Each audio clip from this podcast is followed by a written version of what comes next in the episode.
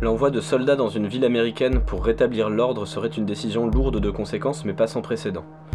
En 1957, le président Eisenhower envoie la 101e division aéroportée en Arkansas contre la garde nationale après que le gouverneur ait donné l'ordre d'empêcher les étudiants noirs de rentrer dans le lycée de Little Rock.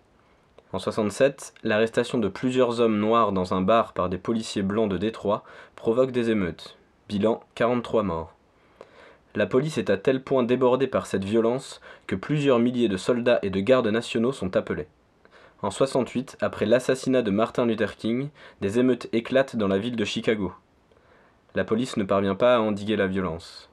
Neuf personnes meurent le premier soir. L'armée est de nouveau envoyée pour rétablir l'ordre. Plus de 13 000 soldats sont appelés à Washington pour empêcher la propagation de violence et de désordre depuis la capitale. À Baltimore, six personnes meurent dans une émeute. La garde nationale y est également envoyée. Je n'avais jamais entendu parler de ça avant de m'intéresser à la question. À l'école, aux États-Unis, on nous parle vaguement de manifestations et d'émeutes, sans trop de détails. Les événements qui ont suivi la mort de Martin Luther King n'étaient pas que des émeutes éparses, c'était carrément un soulèvement. Ces dix jours de violence ont un nom, l'insurrection de la Semaine Sainte. Près de 200 villes américaines ont été secouées par des émeutes, des incendies, des embuscades et des saccages en tout genre. Dans le grand soulèvement, Peter Levy écrit que cette semaine a été aux États-Unis le conflit social le plus important depuis la guerre de sécession. À la fin du soulèvement, on compte 3500 blessés, 43 morts et 27 000 arrestations.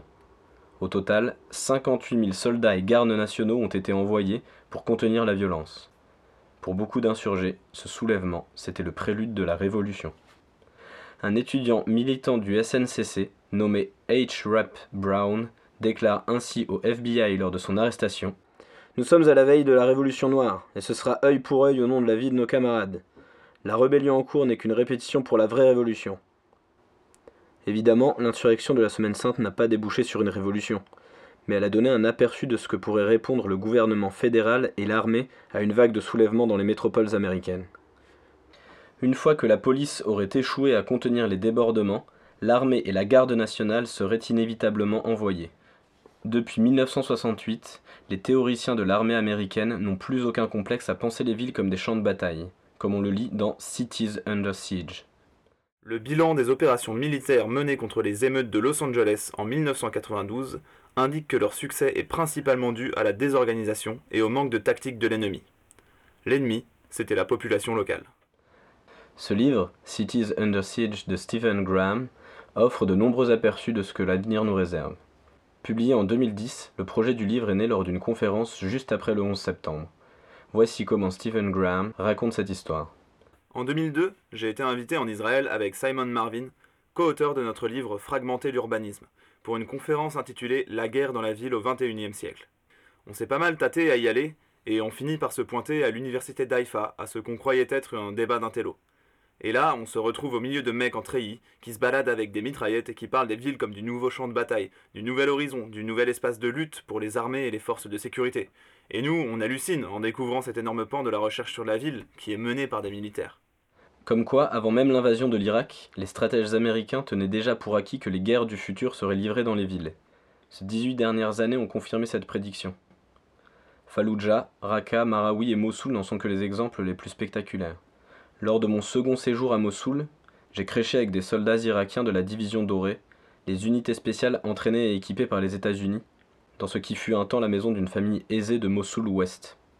L'homme qui l'avait précédemment occupé était monté dans les rangs de l'État islamique, non parce qu'il avait brillé au combat ou par son ingéniosité macabre en matière de terrorisme, mais parce qu'il avait excellé dans la gestion d'une usine de tubes en métal. Ces tubes avaient eu toutes sortes d'utilisations commerciales en temps de paix, mais maintenant que Mossoul était en guerre, Daesh en avait détourné l'usage pour produire des mortiers géants de leur invention.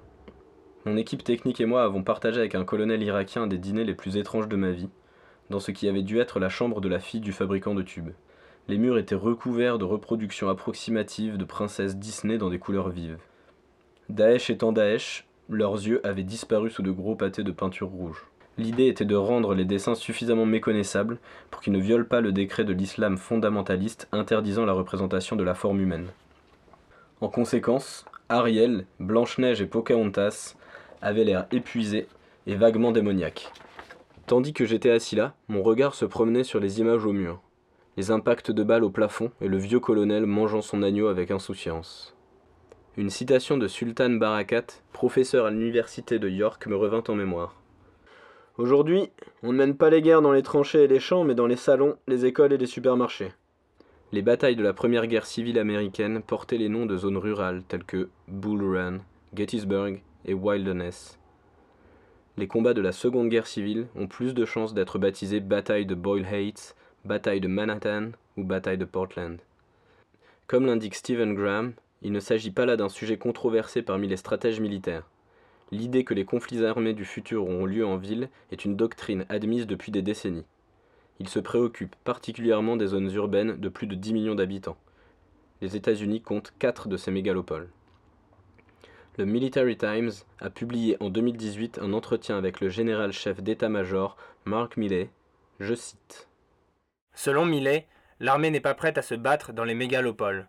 Il caractérise les opérations urbaines récentes, notamment à Alep, Fallujah et Mossoul, d'avant-goût des conflits futurs. Ces combats, quoique sanglants, coûteux et destructeurs, sont peu de choses comparés à l'échelle d'une mégalopole. Mossoul n'équivaut pas à un quartier de Séoul, déclare Millet.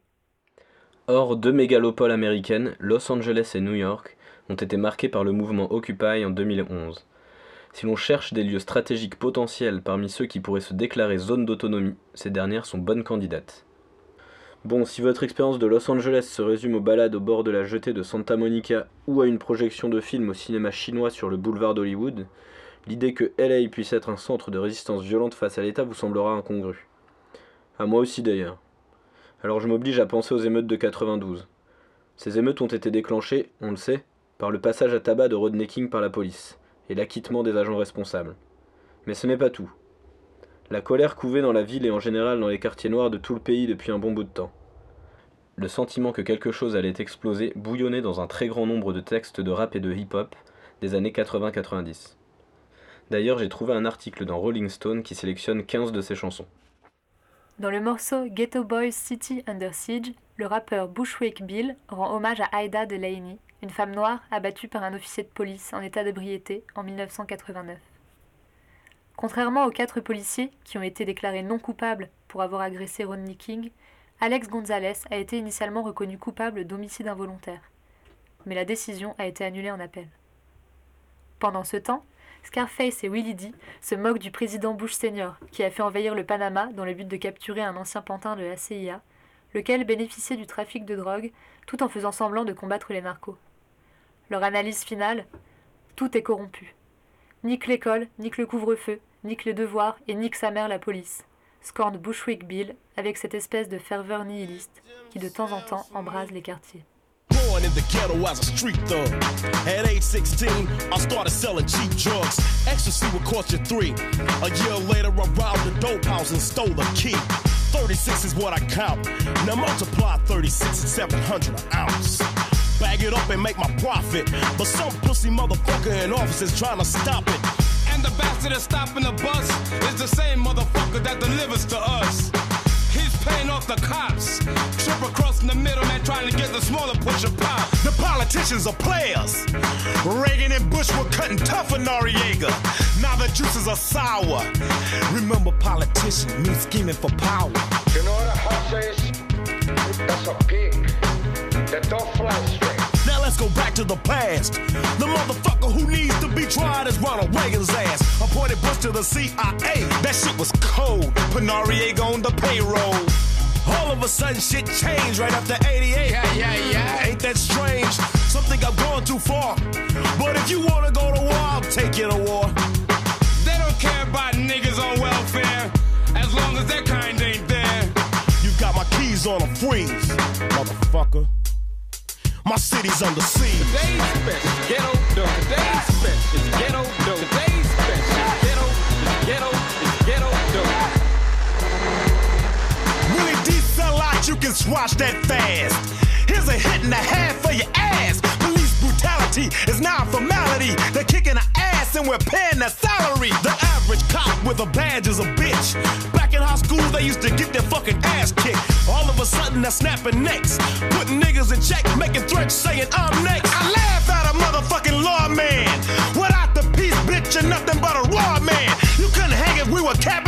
Marching. So go suck a dick and write a ticket or something. Today's special ghetto dope. Today's special ghetto dope. Today's special ghetto dope. Today's special. Today's special ghetto dope. Can't understand my city's under siege. Still the act be clocking G's. It cooped the bill, got 'em bragging, riding 83s. Coppers wanna play the act. Guess they think I'm slaying crack. Motherfuck the 50s, they can't stop me, got my corner back. And rocks galore. I left the cut and then I swore. Never be a stupid ass, I'll never lead a cut no more. The dope game ain't no joke. Motherfuckers would die for this day, go for broke. Rock house is open and busted. And the bitch that got you busted. Was the bitch that you trusted? Pimp on me, and I'll make bail. Hunt you down and kick your ass through the gold post of hell. Are you lighter on a female figure? Hell no, I fuck up just like I fuck up a nigga. Red, grab the pump. Bill, pass me my nine. Tell him what's on your mind. You goddamn pants are trip. The streets got your babies cause you're full of that bullshit. You tell your kids drugs will fuck up their health. And you're geeking your goddamn self. But I won't blame it all on you. Your stupid ass teachers can suck my dick too. I walk around with a smirk. Fuck school, fuck curfew, fuck homework. That motherfucker damn cop. I never ride down the block without my gun being cocked. Get a chance to slay me. I won't be an accident like out Ada Delaney. So when you step out of line, I'm going for mine. DOA is how they pronounce you. No suspect, no motive, no clue. When you hoes say stop, I'll be damned if I freeze. I truly believe my city's under siege. They special, the ghetto, the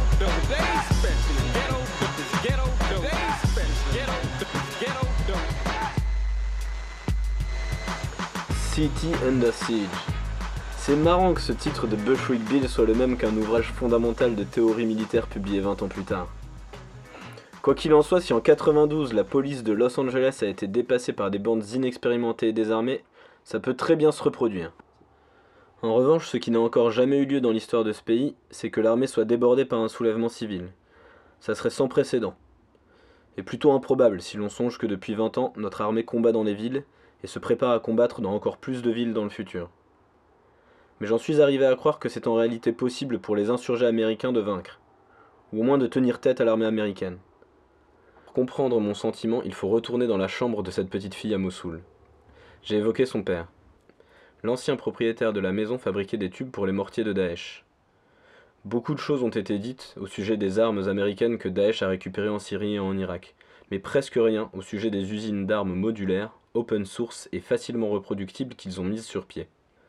À Mossoul, Daesh était tristement célèbre pour son utilisation d'un étrange mortier sur mesure de 119,5 mm de diamètre. Ça fait de très gros obus. Et je peux dire de mon expérience terrifiante qu'il faisait des explosions bien plus assourdissantes que les mortiers standards de 81 mm utilisés par les soldats américains. Ces machines de guerre, tout comme une majeure partie de l'arsenal mortel de Daesh, étaient fabriquées entièrement à partir de choses qu'on trouve dans n'importe quelle ville de la planète. Le mécanicien américain lambda peut fabriquer un de ces mortiers de Daesh. Ces mortiers, ces obus et tous leurs engins explosifs sont conçus dans une optique de modularité. Daesh produit des schémas pour qu'un détonateur standard soit compatible avec des roquettes, des grenades, des ceintures d'explosifs ou des véhicules piégés. C'est ce qu'ils ont utilisé pour trouer les lignes défensives des armées irakiennes et kurdes. En d'autres mots, Daesh a inventé un arsenal plug and play. Avec leur conception open source, tout ingénieur moyennement intelligent peut assembler n'importe quel appareil. Il y a un excellent article du journal Wired à ce sujet qui s'appelle Le complexe industriel de la terreur. L'auteur suit un enquêteur européen appelé Splitter qui visite des ex-usines de Daesh récemment libérées à travers l'Irak afin de comprendre comment ils continuaient à s'armer après que la ville de Mossoul a été coupée du reste du califat. Les champs de pétrole de l'Irak fournissaient des kits d'outils et de moules de base, des scies industriels, des presses d'injection plastique et des ouvriers spécialisés capables de façonner rapidement des pièces complexes selon les spécifications requises. Les matériaux bruts venaient de conduites en acier et de ferraille fondue. Les ingénieurs de Daesh concevaient de nouveaux détonateurs, des roquettes et des lanceurs, de nouvelles petites bombes taillées pour être lâchées par des drones. Et tout cela était assemblé selon les plans rédigés par des cadres de l'État islamique. Les ouvriers mélangent par exemple de la pâte d'aluminium avec du nitrate d'ammonium dans des seaux pour faire la charge explosive des mortiers et des roquettes. Splitter a découvert les mêmes seaux provenant des mêmes usines et des mêmes distributeurs de produits chimiques à Fallujah, à Tikrit, à Mossoul. J'aime retrouver les mêmes matériaux dans différentes villes, me dit-il, parce que ces régularités lui permettent d'identifier, de décrire les différentes étapes de la chaîne d'approvisionnement de Daesh. Cela confirme ma théorie selon laquelle nous sommes face à la révolution industrielle du terrorisme, dit-il. Et pour ça, il faut des matériaux bruts en quantité industrielle.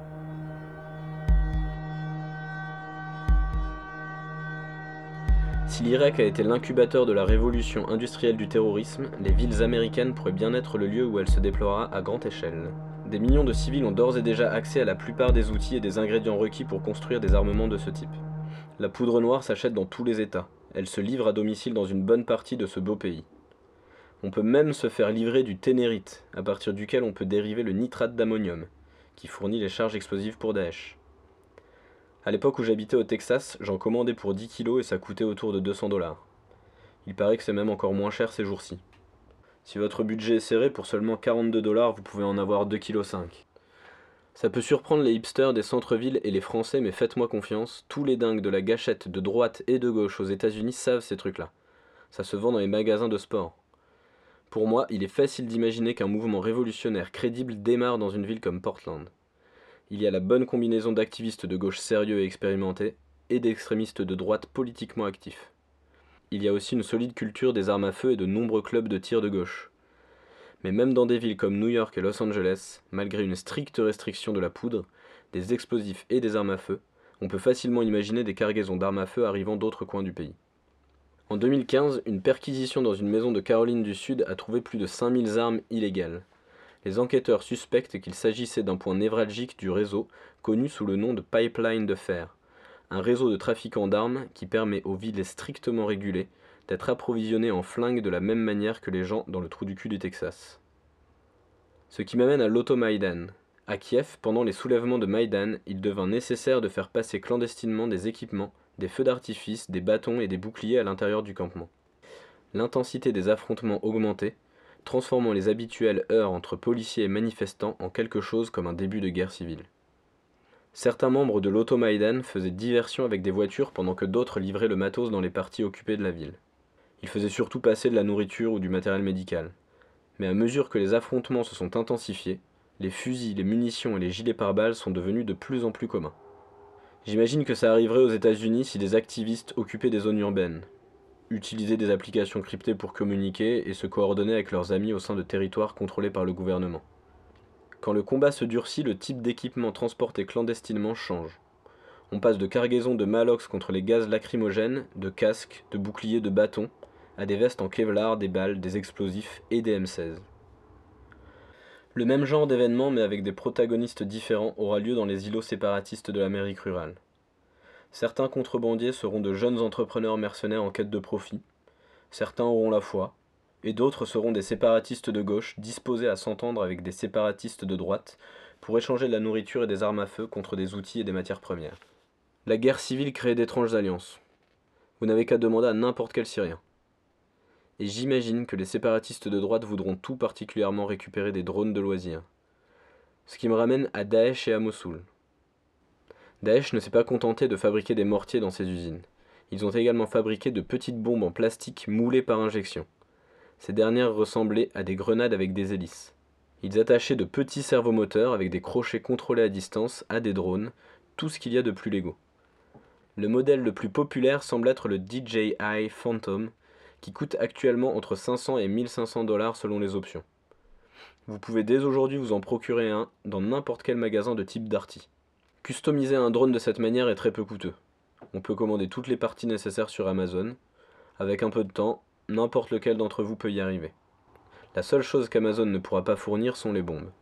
Je ne détaillerai pas précisément comment celles-ci sont fabriquées, mais si vous connaissez quelqu'un qui a assemblé lui-même son ordinateur, vous connaissez très probablement quelqu'un qui saurait le faire. Avec 20 ou 30 000 dollars d'investissement, un groupe d'insurgés pourrait avoir tout ce dont il aurait besoin pour mettre en place un petit escadron. Et au cas où vous vous poseriez la question, oui, les drones de loisirs armés sont efficaces, terriblement efficaces. Lors de mon second voyage à Mossoul, j'ai discuté avec le major Mezer Sadoun, qui avait été capitaine d'une unité d'intervention de l'armée irakienne à Mossoul avant que Daesh ne prenne la ville. Il était connu pour être le dernier flic en ville lors de sa chute, et quand l'armée irakienne est venue la reprendre, il a formé une unité d'élite d'hommes qui avaient tous perdu leur famille à cause des terroristes islamiques et qui cherchaient vengeance. Ils ont passé des mois au front. Mézère a survécu à de multiples attentats, certains à la voiture piégée, d'autres kamikazes. Il est certainement l'homme le plus effrayant qu'il m'ait été donné de rencontrer. La seule fois où je l'ai vu exprimer un genre de peur, c'est quand je lui ai parlé des drones de Daesh. Je me souviens parfaitement de la manière dont il a secoué la tête alors qu'il m'expliquait à quel point il était presque impossible de toucher ces petites saloperies volantes, même pour des soldats expérimentés et dotés de fusils mitrailleurs. Il y avait beaucoup de drones au-dessus de Mossoul et une partie d'entre eux étaient des DJI Phantom. L'armée irakienne, s'inspirant des livres rédigés par Daesh, a construit sa propre flotte de drones selon un modèle presque identique. J'ai une vidéo sur mon disque dur d'un de ces drones tuant un sniper. J'ai également vu sur internet des vidéos de Daesh utilisant ces petits drones pour faire exploser des Humvees. Nick Waters, journaliste pour la plateforme d'investigation Bellingcat, a analysé des centaines d'attaques de drones et a établi que 22,2% frappaient ces blindés. Mais les tanks et autres véhicules renforcés comme les Cougars et les canons mobiles se faisaient également attaquer et détruire par des drones civils améliorés. Le point faible des véhicules blindés est le dessus. J'ai vu une vidéo où Daesh parvient à faire tomber une grenade à l'intérieur d'un véhicule à travers une petite trappe restée ouverte. Les soldats à l'intérieur ont été tout bonnement atomisés. Rien n'effraie plus les soldats irakiens que le bourdonnement distinctif de petits drones. Et c'est réellement terrifiant de savoir que là dehors, n'importe où dans le ciel, ce petit moucheron robotique pourrait lâcher une bombe sur votre tête. Ces drones pourraient être à 2 mètres aux alentours, la plupart d'entre eux sont blancs. Quand ils bougent vite, ils sont quasi invisibles dans le ciel. Une fois qu'on entend le bourdonnement, on sait qu'une bombe pourrait exploser dans la seconde, ou un obus. Daesh utilise également des drones normaux pour localiser les cibles qu'il attaque ensuite avec sa petite artillerie. J'aimerais une fois de plus citer cet article de Wired, pour lequel le savoir et les compétences militaires de l'État islamique n'ont pas disparu avec sa défaite à Mossoul. Leur capital intellectuel, leur design d'armes, les défis d'ingénierie qu'ils ont résolus, leur processus industriel, les plans et les schémas constituent encore une menace majeure. Ce qui fait vraiment peur, c'est que le modèle Daesh prolifère, dit Matt Schroeder, un chercheur pour le Small Arms Survey, un groupe de réflexion basé à Genève. La plupart des structures qui luttent contre le trafic d'armes sont tout bonnement mises en échec dès lors que Daesh met en ligne ses plans et ses techniques de fabrication à destination de ses homologues en Afrique et en Europe, lesquels ont accès à de l'argent et au matériel nécessaire. Joshua Pierce, professeur en ingénierie à l'université Michigan Tech, est un expert dans le domaine de l'open source. Il qualifie Daesh de bricoleur diabolique. À l'avenir, les plans des armes pourront être téléchargés sur le dark web ou tout simplement échangés sur un réseau social crypté genre WhatsApp. Dans un autre podcast, j'ai évoqué le groupe d'extrême droite Atomwaffen et son obsession pour la propagande et la tactique de Daesh. La plupart des Américains n'ont jamais entendu parler des usines de munitions open source de Daesh. Ceux qui sont au courant sont probablement un mix de vétérans, de journalistes et de terroristes en herbe. Ces fichiers vont se diffuser et atterrir dans les mains d'extrémistes américains et pas simplement des membres de Daesh. Et parce que le développement technique fonctionne comme ça, les armes fabriquées seront de plus en plus efficaces et de plus en plus mortelles au fur et à mesure que différents groupes les produiront, les personnaliseront et uploaderont leur design amélioré sur Internet. Et ce n'est pas le genre de chose qui s'arrêtera par miracle. Revenons-en à notre guerre civile hypothétique. On a des soulèvements dans les villes retranchées contre toute intervention fédérale après beaucoup beaucoup de morts et de blessés. À ce moment-là, c'est évident que la police est défaite. Disons que les forces armées sont mobilisées contre un soulèvement rural dans le nord de la Californie et pour dégager les gauchistes qui occupent Wall Street. À ce moment-là, beaucoup de gens s'attendraient à ce que les choses se terminent plutôt rapidement. Je crois au contraire que les choses s'accéléreraient. Une des choses qui m'a vraiment frappé dans cet article de Wired, c'était la comparaison entre les vendeurs d'armes de l'État islamique et la culture DIY. J'ai plein d'amis qui sont dans ce genre de délire. Je connais un mec qui fabrique des motos à partir de morceaux de métal et des déchets. S'ils sont suffisamment motivés et en colère pour le faire, des gens habiles comme il y en a des milliers dans chaque ville sont parfaitement capables de construire ce genre d'arsenal. C'est comme ça qu'une insurrection américaine pourrait se procurer les armes qui lui permettraient de rivaliser avec l'armée, non pas sur un champ de bataille mais dans un cadre urbain. Et si vous vous demandez encore ce que peuvent quelques mortiers et petits drones contre des tanks et une artillerie, eh bien j'ai plusieurs réponses. D'abord, il a fallu à la coalition internationale contre Daesh 9 mois de guérilla brutale dans la ville pour arracher Mossoul. Ensuite, le gouvernement fédéral ne pourra jamais se permettre de s'acharner autant contre une ville américaine, du moins pas dans un premier temps. D'après le gouvernement américain, le nombre officiel de morts à Mossoul est d'environ 1000 civils. Absolument personne parmi ceux qui ont combattu, fait des reportages ou vécu là-bas ne croit en ce chiffre. On continuera à sortir des corps des décombres de cette ville pendant les 20 prochaines années. Certains estiment le nombre de morts à plus de 25 000. D'autres disent que cela pourrait être dix fois plus. Imaginez la réaction politique à la vue d'un quartier de Chicago ou de Dallas réduit en poussière. C'est une chose pour l'armée de l'air de tuer des étrangers à 8000 km, c'en est une autre de bombarder son propre territoire. On ne va pas larguer des bombes et des missiles sur des villes américaines. Les troupes seraient envoyées dans des véhicules blindés légers, vulnérables aux mortiers et aux petites bombes. Les insurgés des villes auraient plusieurs options face à l'action des soldats. La première serait d'abandonner le camp d'occupation aux militaires et de se disperser dans la population. Il y aurait plusieurs avantages stratégiques à ça, mais ce serait également perdre le contrôle du territoire, ce qui est un coup dur pour tout mouvement rebelle. C'est une chose de dire que nous occupons Wall Street jusqu'à ce que des changements soient faits, c'en est une autre de passer de la défense des barricades à une insurrection diffuse. Je vois mal les radicaux américains choisir cette stratégie. J'imagine qu'ils défendraient leur zone autonome et que l'armée américaine aurait du mal à les expulser sans commettre de crimes de guerre. Ce serait un combat long et écrasant à coups de snipers, de drones, de bombes et d'armes lourdes artisanales. Les choses se passeraient autrement dans l'Amérique rurale. Je pense que l'armée interviendrait assez vite. Et je crois que les insurgés disparaîtraient dans la nature dès les premiers signes d'une importante présence armée. Il y aurait très certainement des vétérans de l'Afghanistan parmi eux qui sauraient exactement comment saigner une armée d'occupation. J'aimerais vous citer le livre Guerre du journaliste Sébastien Junger. Il a passé des mois avec un peloton militaire dans la vallée de Korengal, le poste le plus dangereux d'Afghanistan. Le quotidien de ces soldats n'était pas fait de duels au pistolet comme Hollywood aime en montrer. Certaines nuits, de jeunes Afghans rampaient sur une montagne avec un vieux fusil pourri et tiraient à plusieurs reprises sur l'avant-poste américain. Junger raconte. Une fois, j'étais au centre d'opération, quand des tirs isolés débutèrent. Le sergent en chef Caldwell se dirigea vers la porte pour s'en occuper. Alors qu'il sortait, je lui demandai ce qu'il se passait. Un abruti qui nous fait perdre notre temps, il m'a répondu. Cet abruti était sûrement un ado du coin, payé par un des groupes insurgés pour vider son chargeur de munitions sur l'avant-poste. Le taux était de 5 dollars la journée. Il pouvait tirer sur la base jusqu'à ce que des mortiers ripostent. Il dévalait alors l'autre côté de la montagne et rentrait chez lui en 20 minutes. La mobilité a toujours été le choix par défaut des guérilleros parce qu'ils n'ont pas d'armement lourd pour les ralentir. Le fait que des réseaux d'amateurs très mobiles puissent contrecarrer, voire battre une armée professionnelle est la seule chose qui a empêché les empires de déterminer entièrement le cours de l'histoire. Que ce soit une bonne chose ou non dépend de quels amateurs et de quels empires on parle. Dans tous les cas, ça signifie que l'on ne peut pas prédire l'issue d'une guerre à partir des chiffres. Pour chaque avantage technologique qu'ont les Américains, les talibans semblent avoir un équivalent ou de quoi les contrer. Les hélicoptères Apache ont une imagerie thermale qui permettent de révéler la chaleur humaine sur les flancs de montagne. Les combattants talibans se couvrent sous une couverture sur une pierre chaude pour disparaître. Les Américains utilisent des drones pour pointer l'ennemi. Les talibans font la même chose en observant les hordes de corbeaux entourer les marines à la recherche de nourriture. Les Américains ont une puissance de feu illimitée. Les talibans envoient un seul homme pour s'en prendre à une base entière. Qu'il soit tué ou non, il aura réussi à enrayer la machine un jour de plus. Tout dans la guerre est simple, mais la chose la plus simple est compliquée. Le théoricien militaire Karl von Clausewitz écrit dans les années 1820. Les difficultés s'accumulent et finissent par produire une sorte de friction. Produire de la friction pour enrayer la machine. C'est précisément dans cette voie qu'un groupe de rebelles habiles devrait s'engager pour l'emporter sur l'armée des États-Unis.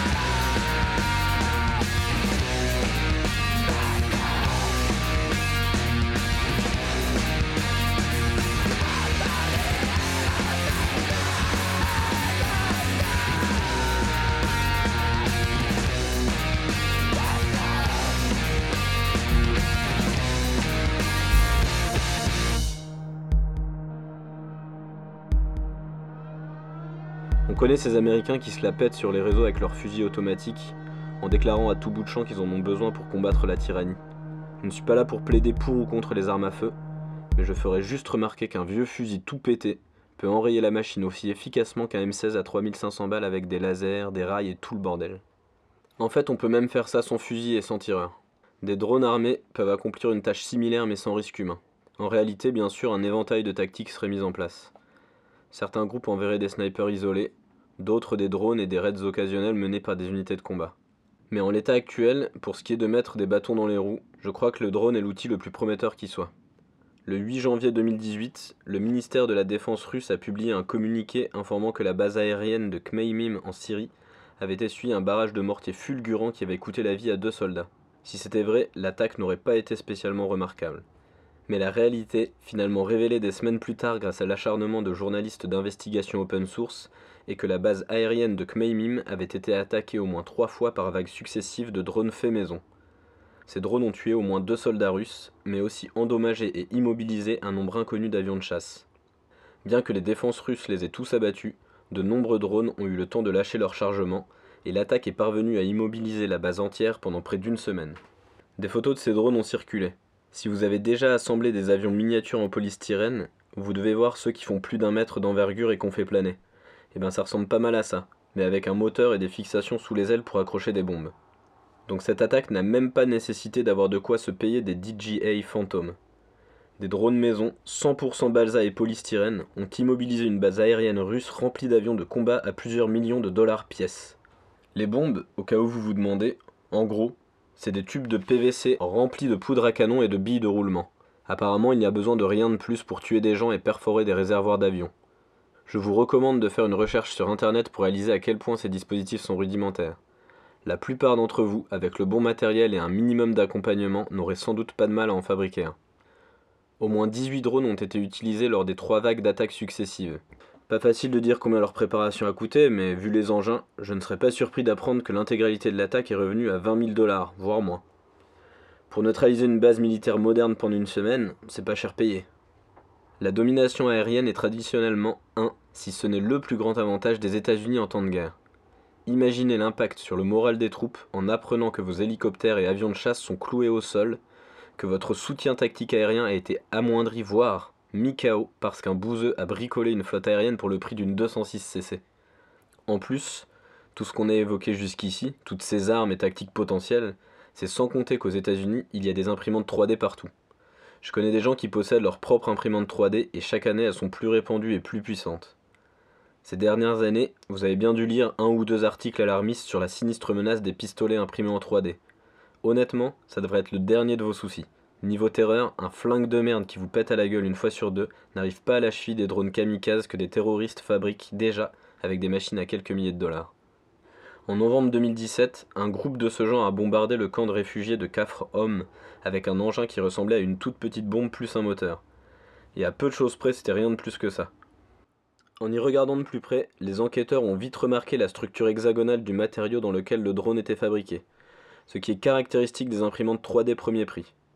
Selon le site All 3DP, ces drones maison et bombes téléguidées offrent aux organisations terroristes plusieurs avantages par rapport aux missiles de frappe. Les drones peuvent échapper aux détecteurs de missiles, ils ne peuvent pas être écartés de leur cible par un leurre et ils peuvent être envoyés depuis n'importe où. En d'autres termes, puisque les drones produits à grande échelle comme le DJI Phantom sont légalement commercialisés, il y a moyen pour les gouvernements d'exploiter leurs faiblesses et de les désactiver à distance grâce au backdoor. Un drone maison est bien plus difficile à contrer, sans compter que les drones ne sont pas la seule chose que vous pouvez construire avec une imprimante 3D. Selon un article du journal National Interest, Les ingénieurs militaires ont développé une méthode pour produire des armures de céramique ultra légères mais robustes avec une imprimante 3D.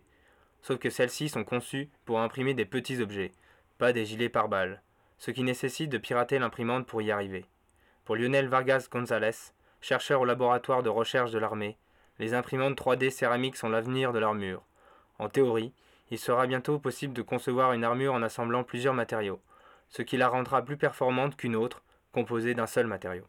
Avec la révolution industrielle, l'époque où des peuples sédentaires dits civilisés craignaient l'invasion des peuples guerriers nomades s'est définitivement achevée. Jusqu'à celle-ci, dans l'histoire officielle, il y avait toujours une nouvelle tribu guerrière qui finissait par débouler à cheval depuis les steppes asiatiques pour retourner deux ou trois empires. Mais à présent, on entre dans une nouvelle ère au sein de laquelle n'importe quel groupe de gens suffisamment motivés peut produire un arsenal de qualité militaire grâce à une chaîne de production assez légère pour tenir dans une petite maison. En sachant ça, il est maintenant plus facile de comprendre comment même la toute-puissante armée américaine pourrait être débordée par une insurrection, ou plutôt par plusieurs insurrections. Les États-Unis ont déployé en Irak un nombre maximal de 166 000 hommes pendant l'occupation. Ces soldats vous diront qu'ils étaient quasiment toujours en sous-effectif. La seule chose qui ait rendu l'occupation possible était en réalité le nombre égal de sous-traitants, la plupart venus du Bangladesh ou d'autres pays pauvres, chargés des boulots dangereux, comme conduire des camions de ravitaillement le long de routes jonchées de mines, à la place des soldats de l'armée américaine. La population de l'Irak est inférieure à 40 millions de personnes, le pays fait 271 525 km. Aux États-Unis, plus de 320 millions d'habitants sont répartis sur plus de 7,6 millions de km. Si une ville américaine se soulevait contre le gouvernement fédéral, 10 ou 20 000 soldats pourraient écraser la rébellion sans trop de dommages collatéraux. Si une insurrection violente éclatait au sein d'une zone rurale d'un État comme la Californie, elle serait bien plus longue à maîtriser. Mais que se passerait-il s'il s'agissait de cinq villes et d'une dizaine d'États américains?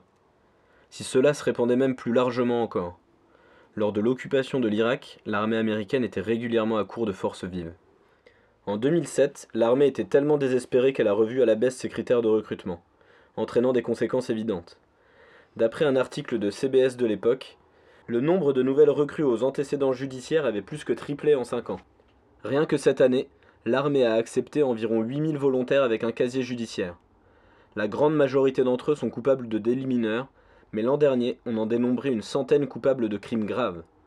On trouve principalement des cambrioleurs et des dealers selon le colonel Sheila Hickman. Voici un extrait d'un article de Politico écrit par John Spencer, un vétéran de l'armée. En 2008, j'étais commandant d'infanterie à la tête de plus de 140 hommes à Bagdad. La première chose que j'ai constatée, c'est à quel point l'armée était affaiblie. Le nombre de nouvelles recrues ne faisait que diminuer. 36 de mes hommes ont été déployés en Irak alors que leur mission réglementaire était terminée. En cause, une loi militaire discutable qui augmentait le nombre minimum de soldats par unité. Mon unité comprenait des hommes qui étaient médicalement inaptes au combat. J'avais des soldats qui n'avaient pas le droit de quitter la base parce qu'ils avaient une interdiction médicale de porter un gilet pare-balles ou qu'ils étaient déclarés mentalement instables. J'avais des soldats qui prenaient des antidépresseurs, des somnifères, des anxiolytiques et d'autres médicaments. Un soldat mentalement instable a attaqué un sergent, provoquant des séquelles irréversibles, et plusieurs autres soldats à problème ont diminué les performances de combat de mon unité. C'était symptomatique dans toute l'armée. J'ai trouvé des cas encore pires dans des rapports de la guerre d'Irak. Ce passage concerne une unité de la garde nationale californienne envoyée en Irak dans une tentative désespérée de pallier la pénurie de main-d'œuvre. Il y a eu des accusations selon lesquelles les gradés avaient toléré des agissements illégaux à l'égard de prisonniers. Des officiers américains ont trouvé une vidéo de sous-officiers abusant de sept prisonniers, les frappant dans les parties génitales et les électrocutant au taser. L'enquête a révélé des problèmes récurrents dans le bataillon et débouché sur l'ouverture d'au moins dix autres procédures. Elles ont mis en évidence un climat de commandement très particulier. Le lieutenant-colonel Patrick Frey, chef du bataillon, était un officier excentrique qui avait combattu au Vietnam avant de devenir mercenaire en Rhodésie. En Irak, il portait un tomahawk qu'il utilisait pour adouber ses soldats lors de cérémonies de promotion. Frey tolérait d'autres comportements excentriques de la part de ses subordonnés, comme le port d'épée de samouraï pendant les patrouilles. À mesure que les enquêtes avançaient, on a découvert que Frey avait déjà été relevé de son commandement durant l'entraînement du bataillon et qu'un des généraux alors en charge avait prédit qu'il provoquerait la mort de ses soldats. Il avait aussi été accusé de maltraitance sur ses troupes, les mettant, pour les endurcir, dans des conditions de survie difficiles et causant presque une mutinerie qui attira l'attention du Los Angeles Times. Le schéma combinant mauvais traitement et mauvais commandement s'est perpétué en Irak. Certains commandants avaient une interprétation radicale des règles d'intervention, au point qu'un des enquêteurs dise de Frey et ses hommes On dirait qu'ils livraient la Troisième Guerre mondiale. Bref, c'était eux contre le monde. Un recrutement pourri, c'est des soldats pourris. Des soldats capables de piller ou violer ou perdre leur sang-froid après une attaque de sniper et s'en prendre aux civils. C'est bien sûr susceptible d'alimenter le mécontentement, de nourrir la révolte et rendre la tâche des soldats encore plus difficile. Notre armée est dans cette situation depuis 20 ans et ce n'est pas prêt de changer. Sur le territoire américain, le besoin en hommes et l'impact émotionnel de la guerre ne seraient que plus importants. Aujourd'hui, notre armée souffre d'un manque d'effectifs. Ce n'est pas tout à fait une crise, mais c'est un problème structurel. Une série de révoltes violentes pourrait très rapidement déborder l'armée américaine.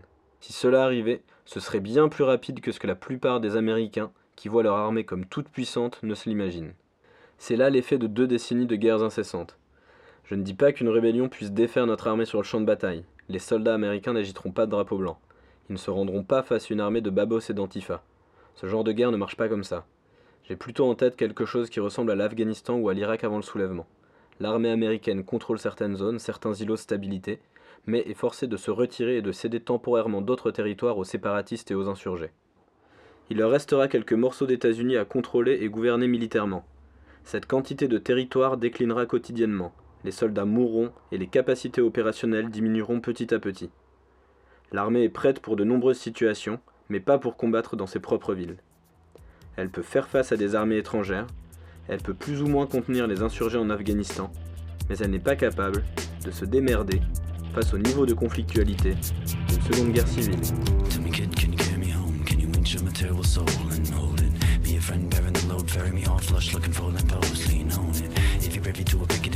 The birds heard that it's pretty intense and I want it. Because the once a future king is waning, we all need someone. And a someone, oysters and rocks, sawdust and socks. Who makes clocks out of jellos? Jellos, time is a thief, gladness and grief cling to the leaf as it yellows, yellow. At the very least, it's what they sang sweet before they send men to the gallows. Go make your peace and your heartbeats before the whole earth gets swallowed. So motion sick and sorta stuck under something slick. The sea and salty breeze, no grip for shit. Watch them slip. Ick. What kind of candle has a wick on both ends? Anyway, any day, but this one is enemy. Every morning, say ten of these. Itchy for life. Trying to get into some Tennessee tea. Trying to get into some capital T. Trying to make a couple memories. Slip, slip, slither away. Bitterness withers and grays. Let them fade. Live today, okay.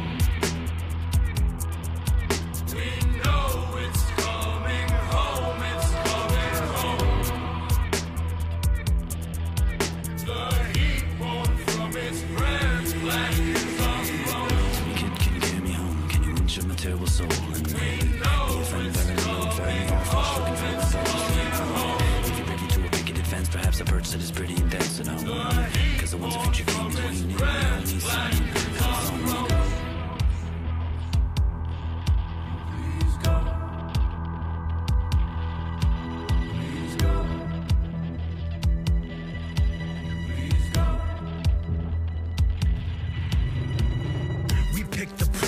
pirate life. We lick them spider bites and heels. Skip the bright like silent nights. We stack them cards just right and deal. Aces by the sleeve, pockets laced with kings. Face cards, bank aces counted to places to escape with your things. Thanks for the brokenness norms. Motor like roving storms. Rain on the warm weather. Winters till the muscles worn out.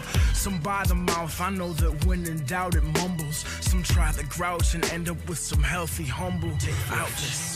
Pity not the picadors, horse holding its ground. In the face of creaking bull with the shoulders down. Give unto he the golden sea of a hope allowed For many men are made in the face of smoke and cloud. And fear not when the teardrops cascade down the fault line. Features on the last day, even unafraid at Atlas dropped axes with a faint ray Might escape that sad fate. Don't question when it's closing time. She knows that your hosing can be a told to try. The ambrosia you stole, bring your own demise. Another orange that swung low, floats a too high. Ha. Count on plagues and filthy fingertips To keep an accurate log of all the sinking ships. At hand is an abjured land of bliss Which exists for the man who can take four fists soon.